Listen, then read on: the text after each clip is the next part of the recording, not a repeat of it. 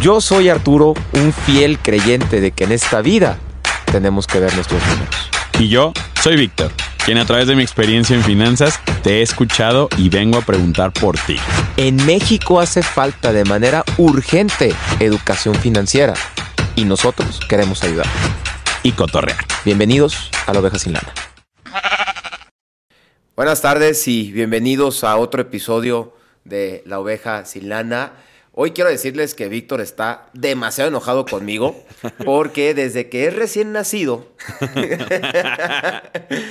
el bebé tiene que tomar su siesta en la tarde y me hizo el favor de tener la sesión conmigo ahorita en la hora de la comida, güey. Gracias, ¿cómo estás? No, pues agradecido. no, no, no, la verdad es que no hay, no hay mucho tema, quisiera creer, pero sí tienen que saber que tengo el buen hábito de, tomar una siesta y hoy tanto Arturo como nuestro super invitado solamente podían, son las 3 de la tarde en este momento que estamos grabando. Entonces, ahí sí me ven de repente, no crean que tengo narcolepsia, sino simplemente me va a dar sueño, pero aquí estamos. Si se preguntan por qué Víctor se ve de 20 y yo de 38, pues bueno, ya saben la, siesta. la siesta, ¿sale? Y el día de hoy pues nos acompaña Mau. Mau, buenas tardes, ¿cómo estás? Buenas tardes, ¿cómo están todos? ¿Cómo estás, Vic? Arturo, muchas gracias por la invitación y también batallando un poco con el sueñito que yo soy del team siesta. Ah, entonces fue Arturo el de la culpa. Pues una, una disculpa a, los dos antemano. Les voy a presentar a, a Mau, es Mauricio Aguilar Sánchez. Él es licenciado en Derecho por la Universidad Panamericana, especializado en el sector regulatorio financiero, tecnológico y societario es asociado de la firma Hermosillo Recendis, líder del área de compliance, fintech y criptoactivos. También cuenta con diversos diplomados y certificaciones, como el programa Blockchain Technology impartido por la Universidad de Berkeley, el programa FinTech impartido también por la Universidad de Chicago y la certificación de oficial de cumplimiento en materia de prevención del lavado de dinero y financiamiento al terrorismo que le otorga la Comisión Nacional Bancaria y de Valores. ¿va? Es director de compliance especializado, eh, la primera plataforma capacitadora en cumplimiento en materia de cumplimiento regulatorio en prevención de lavado de dinero. Y no, no tiene 45 años, ¿va? Eh, entonces, y un honoris causa. Eh, entonces, el día de hoy te invitamos, Mau, como ya tuvimos el, el guion previo hace unos días, para tocar un punto que, que es bien importante conocerlo tanto del lado del empresario como también del lado del consumidor, que es el lavado de dinero, ¿va? Eh, me gustaría arrancar este episodio preguntándote a las personas que no sabemos, y me incluyo hasta hace unos meses, hemos escuchado mucho del lavado de dinero, pero en sí, ¿qué es el lavado de dinero? Vale, Arturo, el lavado de dinero realmente eh, pues tú te imaginas, ¿no? Lavado de dinero y estás viendo narcos y... es que es lo primero que se me vino a la mente. Pero realmente es mucho, mucho más amplio, ¿no? el lavado de dinero específicamente y correctamente es el delito de realizar operaciones con recursos de procedencia ilícita, ¿vale? Entonces abarca cualquier operación que los fondos involucrados provengan directa o indirectamente de un delito. ¿Vale? Ok, ok. Entonces, el lavado de dinero es este proceso que una persona, un grupo de personas, una empresa, puede, o más bien busca realizar para darle apariencia legal a fondos que vienen de un ilícito. Ok, va, pero ahí, digo, ahí te das un poquito un paso atrás porque ahí les ¿qué es lo ilícito? Entonces, vamos a, vamos a platicar el proceso, que son tres etapas. Ok. Y Después del proceso, damos un ejemplo. Vale. Entonces, la primera etapa del lavado de dinero es la colocación. Y la colocación quiere decir los actos a partir de los cuales una persona o una empresa ingresa al sistema financiero o a la economía formal los fondos que están relacionados con el delito. Que puede ser un delito de robo, puede ser un delito de fraude, puede ser un delito eh, relacionado con narcotráfico, puede ser cualquier delito. ¿Cuál fue tu error? No lavaste tu dinero. Ahora, dame a mí tu dinero, eso se llama colocación. Ok. Em, esa es la primera, la primera etapa. Ok. Y en esa, etapa, en esa etapa, por ejemplo, se utiliza mucho un término que es el pitufeo, que consiste en meter al sistema financiero cantidades pequeñas de dinero. Ya. Oye, 5 mil pesos mensuales, 10 mil pesos mensuales. Por debajo de los 15 mil, que es cuando los bancos Empiezan a timbrar. Seguimos en la colocación. en la colocación. Ok, paréntesis. ¿Eso de, de los 15 mil pesos es un mito urbano o es real? No, sí es real. O sea, O sea, de 15 para abajo no le ponen atención. rea- realmente es que todos los movimientos están registrados y fiscalizados. Claro, O sea, claro. pero y por son- eso mi duda. Eh, Son tales las cantidades de movimientos, me imagino que es a lo que vas, de movimientos y transferencias que a lo mejor no son tan vistosos, ¿no? O sea, la idea es confundir al sistema. Así es, y así es, o sea, no llamar la atención con movimientos grandes, cuantiosos de lana, sino irlo ingresando poco a poco, ¿no? Es el Es pitufeo. el pitufeo. ok. Y, y sí es verdad que al- por un depósito mensual de 15 mil pesos, eh, las instituciones financieras avisan al SAT, ¿vale? Ya, ok. Buenísimo saber eso. La estratificación es el segundo paso. Ok. Y la estratificación, como, como suena, es ahora sí que esta etapa es la más jugosa para las personas que participan en estos esquemas, porque es en la etapa donde van a hacer muchísimas operaciones, más complicadas, otras menos, para confundir, enmascarar, ocultar el origen de esos fondos, ¿no? Puede ser transferencias bancarias, pueden ser pasar los fondos a una estructura de un fideicomiso, a bancos extranjeros, entonces, hay varias partes ahí relacionadas donde se hacen operaciones para hacer difícil el rastro del origen del dinero. Ya, Ok, ¿vale? ok. Este es el salón de uñas, ¿sí? Tomo tu dinero sucio y lo agrego al limpio caudal de efectivo del salón. Y la última etapa es la integración. Y en la integración, el- la persona, el delincuente que, que, que busca lavar el dinero, recibe los fondos, ahora sí, limpios. Ya, lavados. decir, lavados. Último paso, integración. Las ganancias del salón van para el dueño, que eres tú. Tu sucio dinero de drogas se transformó en ingresos limpios y pasibles de impuestos que ganaste gracias a una sabia inversión en un negocio prometedor. Un ejemplo eh, que podemos dar, que es pues, bastante común, sencillo, es, oye, pues yo, eh, un tercero tiene fondos ilícitos, esos fondos, esa lana va a ir con un tercero que tenga un negocio que por la naturaleza de su actividad reciba efectivo, ¿no? Ok. Autolavados, restaurantes, casinos. De mariscos. ¿Vale? Por ejemplo. Tienes hambre. Entonces, em, va a ir con esa persona y esa persona, pues le va a decir, ¿sabes qué? Recibes esta lana, te doy un- una comisión, ¿no? Mételo en tus ingresos y después yo con otra empresa, ¿no? Voy a facturarte producto. Y esa empresa yo voy a ser accionista ya te entendí. de esa misma empresa y entonces ahí ya se completó el círculo, ¿no?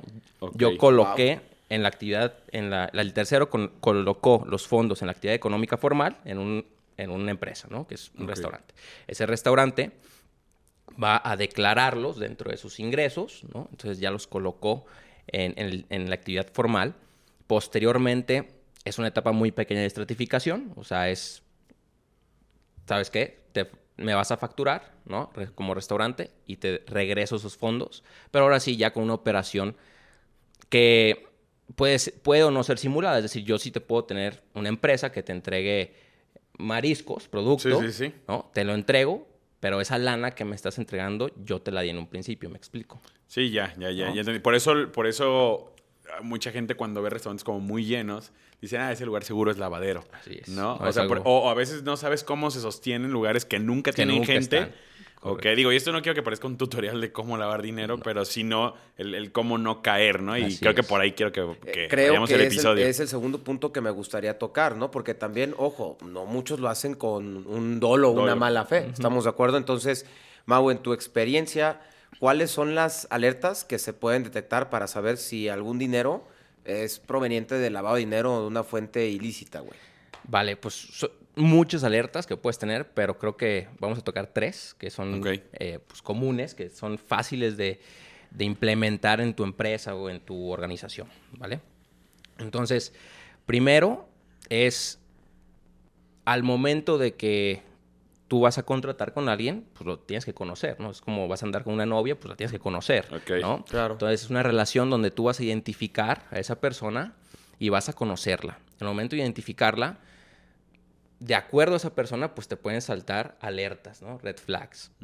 Oye, ¿sabes qué?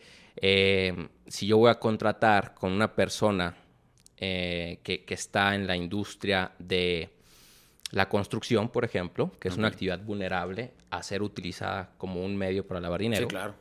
Eh, pues bueno, me brinca un foco rojo, no en el sentido de que, oh, pues, evidentemente está lavando, no, pero aumenta el nivel de riesgo. Exactamente. Entonces, de esa identificación eh, y conocimiento te pueden surgir alertas. Oye, pues sabes que esta empresa es recién creada, ¿no?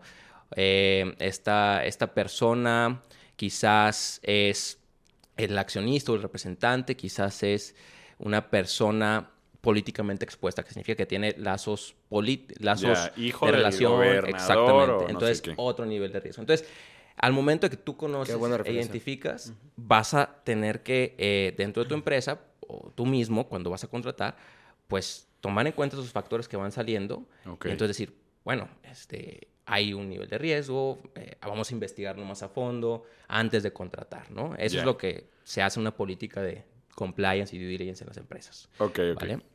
Esa es una, una primera alerta, ¿no? Que te puedes dar cuenta. Una segunda es el SAT publica, es, es, una lista que es totalmente accesible para todos. Ok.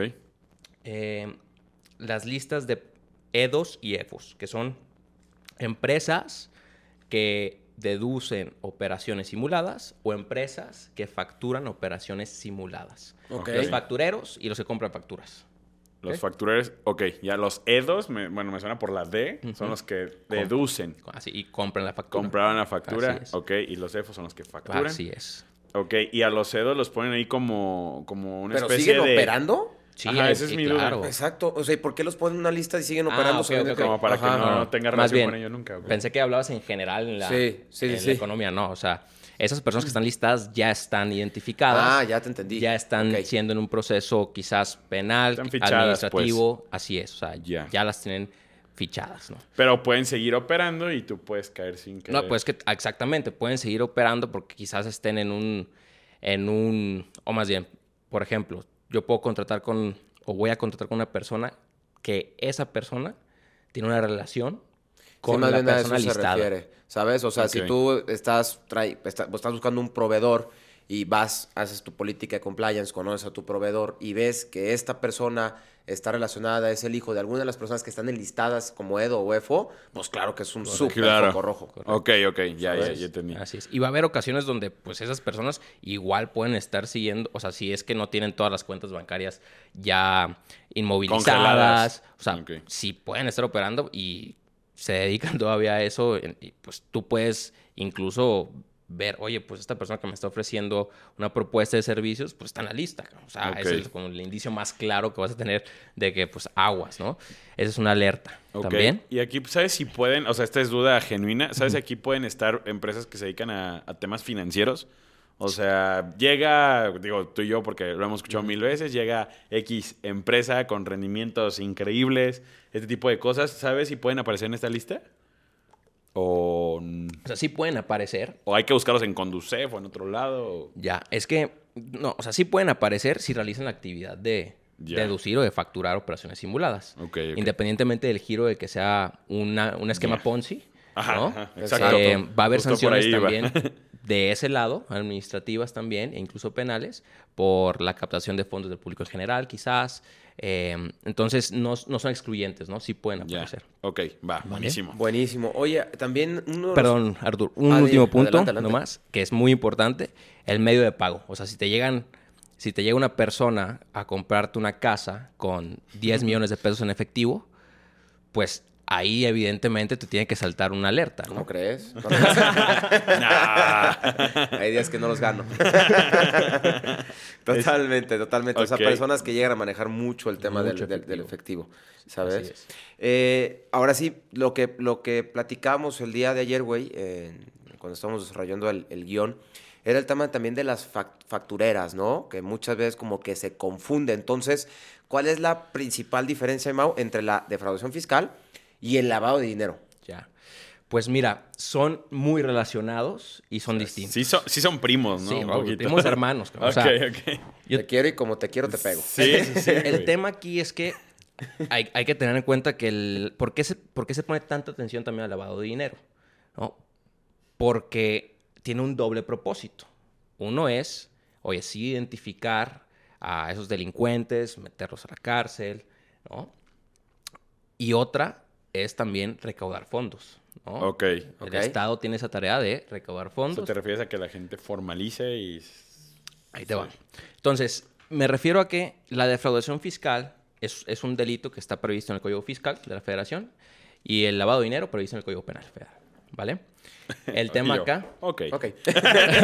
¿Cuál es la diferencia de eso, mi Mau? el tema acá es que la diferencia está precisamente en el código, en el 108 del Código Fiscal, que es donde se prevé el delito de Ok. defraudación fiscal, que dice que si en un delito se configura el lavado de dinero, es automáticamente eh, una, hay una presunción de la autoridad que también hay un delito de defraudación fiscal. Entonces, Ah, al momento de que se configura el lavado de dinero, También la es un autoridad... defraudador fiscal. Correcto. Hay, una, hay una presunción, así lo dice el artículo. Entonces, ¿qué pasa? Que la autoridad va a decir, oye, te voy a sancionar, ya supongo que llevo el proceso administrativo, quizás judicial también, y llegamos a la sentencia y la autoridad va a decir, como defraudaste fiscalmente, pues los fondos que te voy a cobrar de multas van para el SAT, ¿no? Van para el Estado.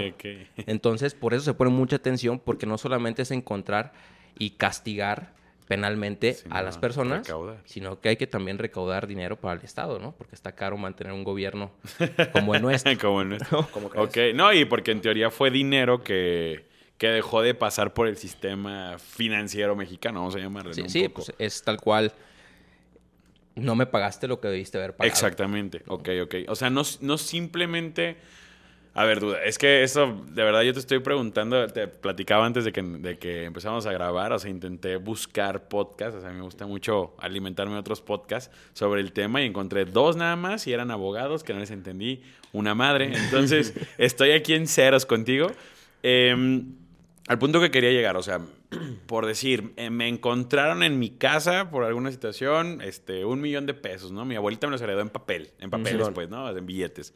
Eh, en ese momento yo puedo ser sujeto a, a- a que me digan que estoy lavando dinero y no puedo, o sea, no se paga solo como una multa, sino que también ese millón de pesos me lo van a, o me van a cobrar impuestos ese millón o qué me van a ¿Te lo hacer. congelan? Te lo pueden eh, confiscar, obviamente. Al 100%. ¿No? Sí, al 100%. Si, es, si, si viene de, de- Si está relacionado con el delito, ¿no? Pero ahí te va. El tema acá es... Esa lana que tú tienes en efectivo, traer efectivo no es ilegal. Ok. ¿no? Primera. El punto es, si tú no puedes comprobar la legitimidad, es decir, el origen legal de ese dinero, si hay una presunción de que hay lavado de dinero. ¿No? Ok. Oye, Entonces, creo que esto que acabas de mencionar, güey, qué importante es, porque, pues, ¿cuántas personas conocen esto, güey? Y puede ser no solamente para los empresarios, No, sino para güey. cualquier persona, A cabrón. ver, población, pensemos en el 80% del país donde hay temas de agricultura, poblaciones pequeñas, Economía rancherías. informal, güey. Economía informal, güey. Tu, tu abuelito le dejó unos terrenos a tu abuelita que otro señor ranchero vino y le pagó un millón en cash. Tu abuelita antes de morirse te dijo, mijito, ten todo lo que tu abuelito hizo por ti. O sea, no es procedencia ilícita. Probablemente no se declaró, ¿no? Que eso debió haber sido lo... Pero, pues, ¿cómo compruebo yo que mi abuelita no Ah, era narcotraficante, güey? Aquí O sea, anticipándome que era lo que decías, que era ver la legitimidad, creo que es importante, pues también si no lo conocemos, saber de dónde vienen los recursos, ¿no? Porque muchas veces incluso, pues cuántas personas no reciben ingresos de algún familiar, güey, que simplemente no es como que lo estén ocultando, no saben de dónde viene. Sí, claro. ¿Sabes? es, Entonces así eso también puede ser un, un, un fo- un Sí. foquito. Correcto, totalmente. Entonces el tema es, pues, si, se, si es posible, ¿no? Documentar, documentar la relación de dónde viene esa Buen lana. punto. Ok. Sí. Y el hecho de que tengas efectivo, pues, si no lo declaras, pues evidentemente estás dentro de un, un- quizás puede ser legítimo y no está relacionado con el delito, pero quizás estás del otro lado de la defraudación fiscal. ¿Me explico? Sí, que es ahí donde se es- diferencia. Ese es mi miedo. Se diferencia ahí donde el- está la diferencia, Así entonces. es. O Ya. puedes entrar a discrepancia fiscal también, que, es, que, que son ya temas fiscales que se diferencian de lo penal que es eh, de- del Código Penal Federal.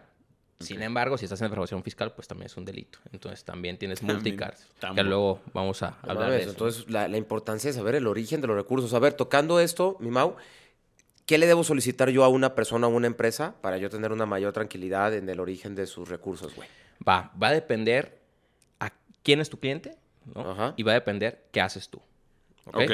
Oye, no es lo mismo que yo sea una financiera que, se dedica a, realizar, a, prestar, eh, a prestar lana, a dar créditos, que una comercializadora de eh, unas papitas. Ajá, ¿no? No es lo mismo.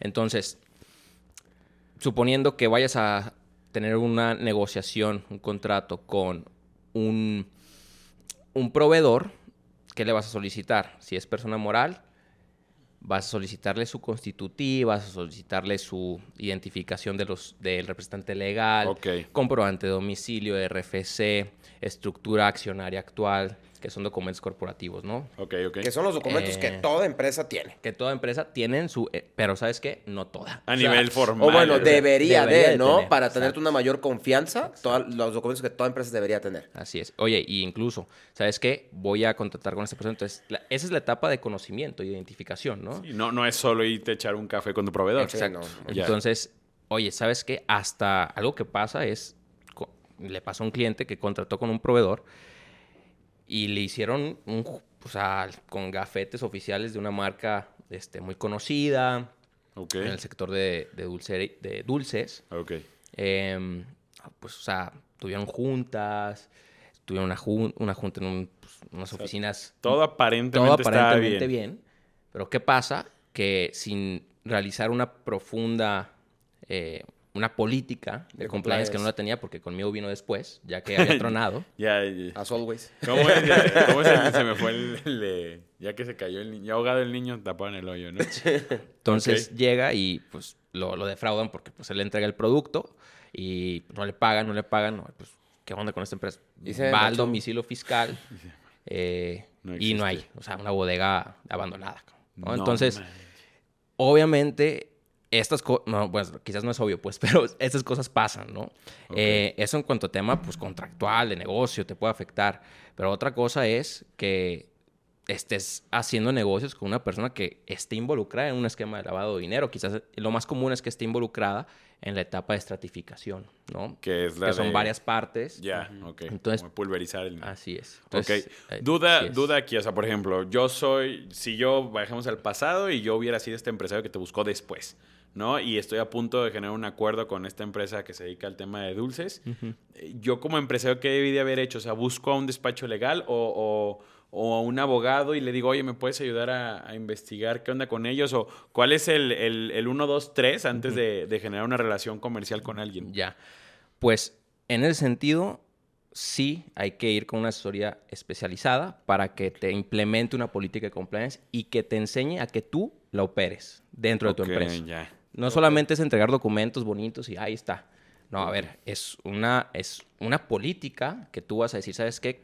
Tienes que entender como asesor cómo funcionan de- los departamentos, el flujo de la operación de la compra o de la venta, de los proveedores, para identificar dónde están los puntos flojos y dónde se debe de implementar la, la política de conocimiento e identificación. Y de acuerdo a cada actividad, pues ver si es necesario incluso una visita a- Física, o sea, física al domicilio, si es necesario pedir estados de cuenta a las empresas. O sea, va a depender del caso concreto, pero sí, eso es lo que debería hacer. Es el deber ser. Güey, me estoy, me estoy riendo. Perdón, te conozco desde hace varios meses, güey. Pero estoy detectando ahorita la importancia de tu chamba, güey. O sea, literal, güey. Literal, o De sea, que no, entendíamos qué hacía Mau. Yo sabía de que director de compliance, chingón, güey. Escucha, chingón, güey. Sí, ¿Sabes? güey. No, no, no. o sea, ya, ahora sí, ponemos en serio.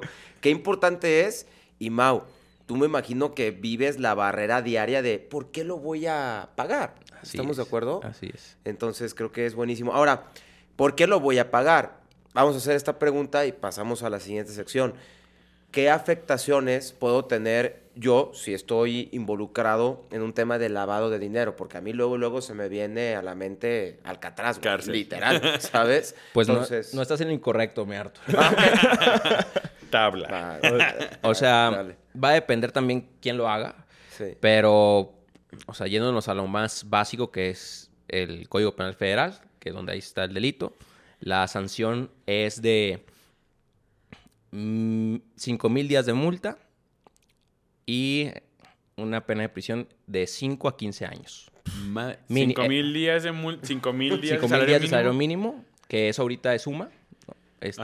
Unidad ¿Que media actualizable, ¿Tienes idea de cuánto dinero serían 5 mil más? Eh, no. O sea, mi- a lo que quiero llevar mi pregunta es, si mi, si mi fraude fiscal fue mayor que las 5 mil UMAS, o sea, ¿es mi dinero que yo había lavado más, más 5 mil UMAS? Ah, ¿O qué onda sí, o sea, porque la defraudación fiscal tiene sus propias penas, Ok. que es lo que, lo que ahorita pasó a eso. Mira, de hecho, la defraudación fiscal también tiene años de prisión Y tiene multas. Y las sentencias que vengan de un delito, o sea, si es lavado de dinero y también defraudación fiscal, se acumulan. Y, ok, ¿Vale? ok, ok.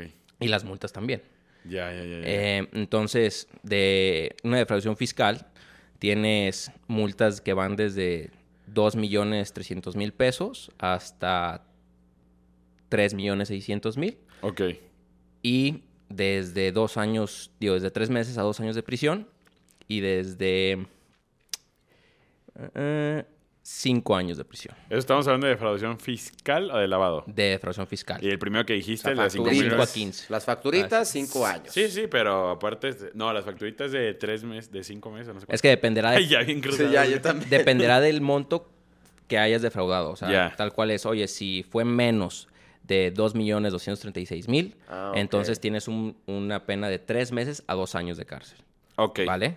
Ay, por si te la quieres tratar, güey. Eh, No, qué chinga. Y Para así eso va. aquí anda uno haciendo podcast bien legales, bien legales, sin un peso de ganancia, pero, pero no nos metemos en pedos, güey. Sponsors, aquí estamos. Sí, Entonces, y ahí vas saliendo y último para, para concluir que es muy importante esto, la empresa también tiene responsabilidad penal, ¿vale? Entonces a las empresas, si están relacionadas con un tema de, de este tipo de delitos u otros, pueden suspender actividades, clausurarlas, disolucionarlas, em, inhabilitar que opere la empresa en el, cual- en el giro donde esté durante un plazo de tiempo.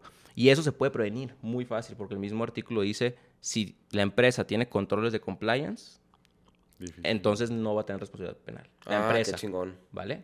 Ah, ok, es como una garantía. Así es. De Compra tu No, garantía pues, extendida de quitarte de pedos de lavado. Un súper seguro, cabrón. Sí, claro, literal. es un súper seguro. Digo, yo que tengo trastorno obsesivo compulsivo, güey, quiero decirte que 5 mil UMAS son 518 mil pesos. Ahorita que no sabía, ¿no? 518 mil pesos. Sí. Y hay Pero sí, calificadas, ¿eh? pero- o, sea, por, sí. o sea, eso es lo mínimo. pues. Ujú. O sea, Hay de ahí para arriba, güey. Sí, claro, es que aquí mi pregunta iba más en función a, pues si tu fraude fiscal fue 100 millones de pesos, pues paga las 5 mil más y le vale madre al No, no lo hagan, no lo escuchen este güey, No, quiero que esto parezca un tutorial.